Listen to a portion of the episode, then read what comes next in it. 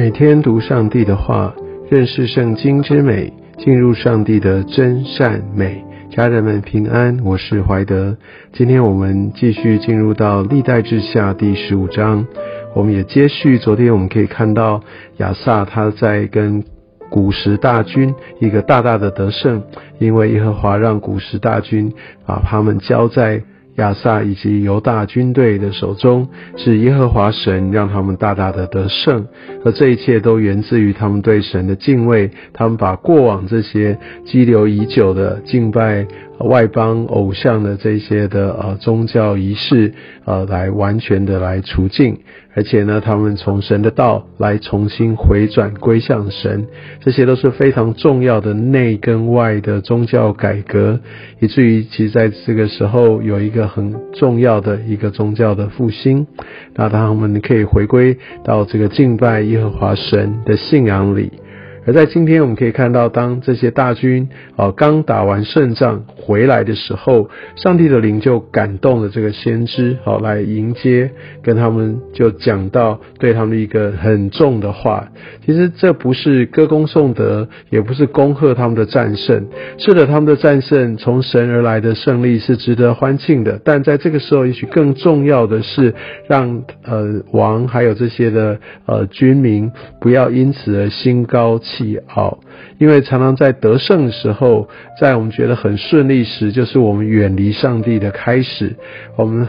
突然之间，以为自己的能力是很大，突然之间觉得我们自己就是天之骄子，是天选之人。我们开始觉得可以用自己的方式，或甚至以为我还在继续的来寻求上帝，但是已经活在自我的一个框架里面。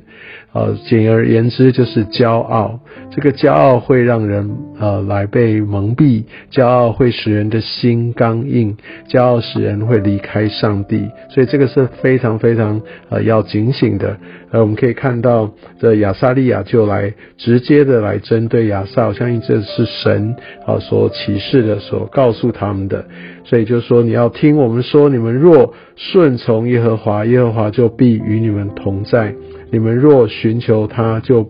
必寻见，若离弃他，他必离弃你们。所以讲的非常非常的清楚，让他们知道，其实他们的任务哦，他们的使命还没有结束，他们要继续要完成这个彻底的宗教改革，不然否则他们做了一阵子，然后得了胜仗，开始松懈下来，之前所做的就会功亏一篑。而且当他们最后真的转离耶和华神的时候，其实他们就不在上帝的保守当中，就。好像上帝真的离弃了他。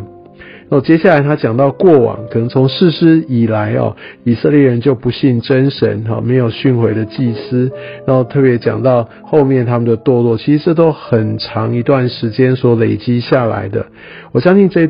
段经文会给他们这个提醒，也是让他们知道以色列他们会去离开耶和华神，去拜这些外邦假神。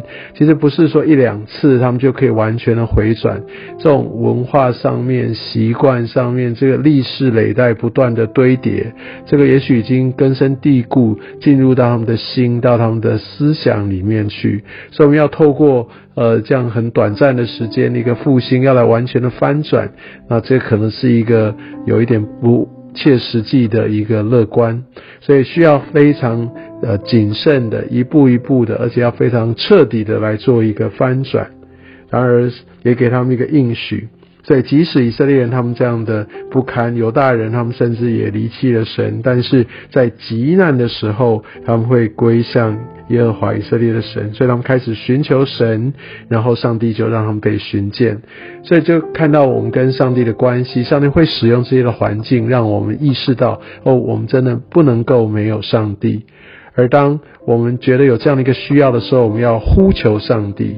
我相信这是一个很重要的态度。我们要到一个地步，要愿意呼求他。呼求基本上是已经拿掉自己的面子了，已经不再是那么的优雅了，是非常恳切的。所以，当我们敬拜的时候，我们祷告的时候，我们对神那个发自内心的这样的一个渴慕，这样一个呼喊，其实是非常呃蒙神心意的哦。那我们可以看到，在在这边也讲到要寻求他，他就被他们寻见。所以我们可以看到。也许神往往显现的方式是我们要走出去，我们要不断的寻求，而神会让我们找到他。我为什么神不是直接过来，而是要我们出去？很多时候是因为我们被自己的环境所捆绑，我们需要离开我们自己的舒适领域，或者我们困在自己的框架里面，我们没有办法完全的被更新，所以我们需要去寻求。但是我们的寻求的历程，神会让我们寻见他。但是寻见了，然后呢？其实最关键的就是在这里，我愿不愿意有实际的行动来回应？所以第七节就告诉啊亚萨他们，现在你们要刚强，不要手软，啊，因为你们所行的必得赏赐。所以叫他们继续的去呃来执行，呃，并不是说哦，因为你们刚才已经大大的得胜了，所以现在呃已经完美的完成了，所以现在就不用再做。哦，不是。更是要开始继续做，而且不要手软。告诉他们不要手软，他也很可能就是在于说，你们会很希望，会很被挑战，会被让你们觉得说算了吧，何必呢？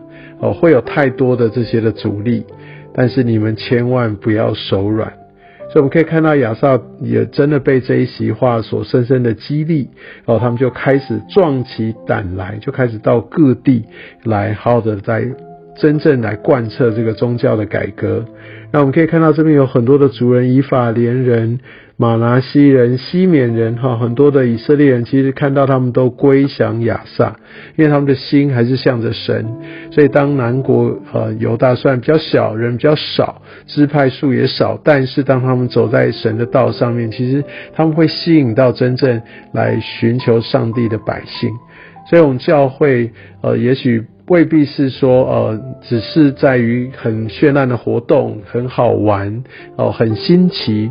我们不是用这样来吸引的，我们必须持守在真理上面。当然，这有很多的活动吸引人，呃，能够来打破这样的一个大家对教会的刻板印象，我觉得这是有帮助。但是在经文当中，我们可以看到，那不是唯一，更不是领人归主的核心。最重要的是要能够抓住神的道，要能够做合神心意的事情，要明白啊神他的真理。那我们要就很勇敢的来往前走哈。那我们可以看到，因为有不同的文化时代背景，我们现在也许不是用亚萨的方式在推动，但我们真的必须回到神的话语当中。那我们可以看到，当我们真正立定的话，就有各方的圣徒，那些渴慕神真理的人就会被吸引。